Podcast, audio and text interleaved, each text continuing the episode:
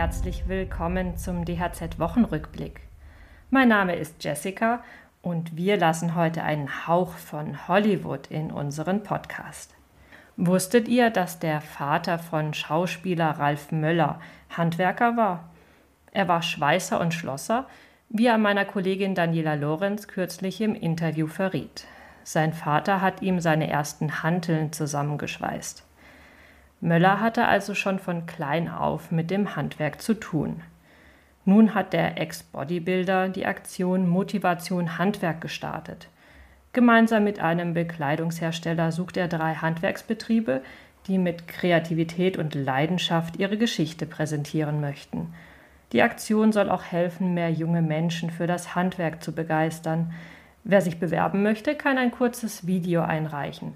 Weitere Infos gibt's auf unserer Webseite unter Hollywood gegen Handwerkermangel. Ich bin jetzt schon auf die Einreichungen gespannt. In unserem ersten Thema heute geht es weniger glamourös zu, dafür aber auch mit sehr viel Motivation. Wir sprechen über eine Demo gegen Bürokratie, die für kommende Woche angekündigt ist. Außerdem schauen wir uns einige Wirtschaftsdaten an. Es geht um Inflation und Bauzinsen. Die Bürokratie ist und bleibt ein Dauerthema im Handwerk. Damit sich etwas ändert, muss sich das Handwerk immer wieder Gehör verschaffen. Dafür wurde nun eine große Demonstration in Ulm angekündigt. Wir sprechen daher jetzt mit Tobias Mehlich, dem Hauptgeschäftsführer der Handwerkskammer Ulm. Er erklärt uns, was geplant ist. Herr Mehlich, warum rufen Sie zur Demo auf? Bürokratie ist neben dem Fachkräftemangel das drückendste Thema in unseren Betrieben. Bürokratie nervt die Menschen, nervt die Betriebe, macht das Bearbeiten unserer Kundenaufträge langsam und Bürokratie verhindert, dass junge Menschen Lust auf Selbstständigkeit bekommen Lust darauf, einen Betrieb zu gründen und den zu fahren, ist Bürokratie ist der häufigst genannte Grund, warum kaum Selbstständigkeit entsteht. Wir brauchen aber selbstständig geführte Betriebe, weil wir sonst morgen unseren Wohlstand nicht mehr haben und die Versorgung unserer Bevölkerung nicht mehr ordentlich leisten können. Wir haben in ganz vielen Gesprächen die letzten drei, vier, fünf Jahre mit den Gesetzgebern, mit den Verwaltungen, mit den Politikern zusammengesessen. Es kommt kaum Bewegung in das Thema. Es ist das wichtigste Thema und wir brauchen jetzt Bewegung. Bürokratie belastet kleine Betriebe oft noch stärker als große, einfach weil sie nicht die Strukturen haben. Welche Beispiele kennen Sie, wo die Bürokratie die Arbeit belastet?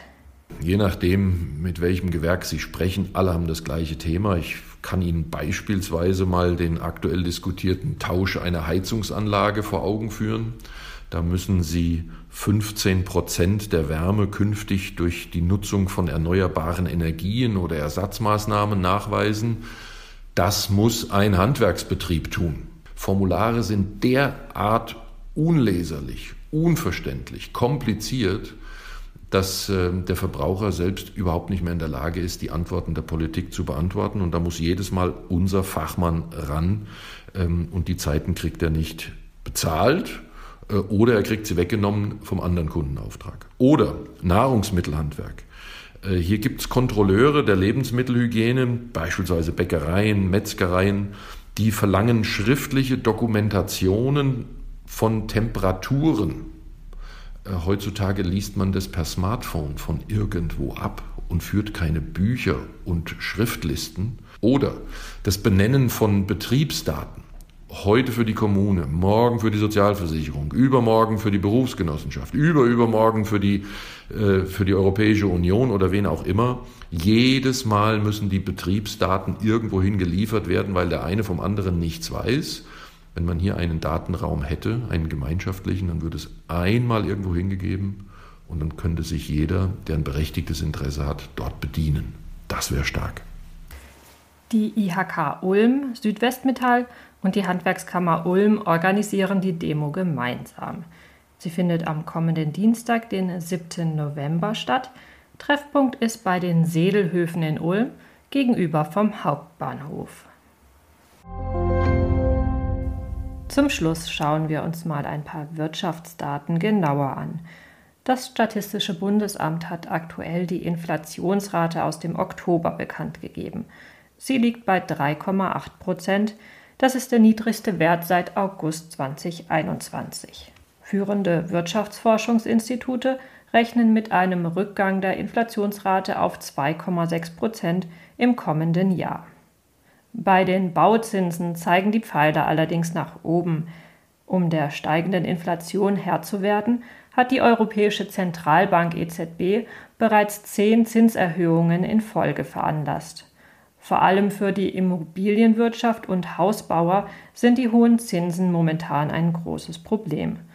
Laut der Frankfurter FMH Finanzberatung lagen die Zinsen für eine zehnjährige Baufinanzierung im Schnitt bei 4,24 Prozent pro Jahr.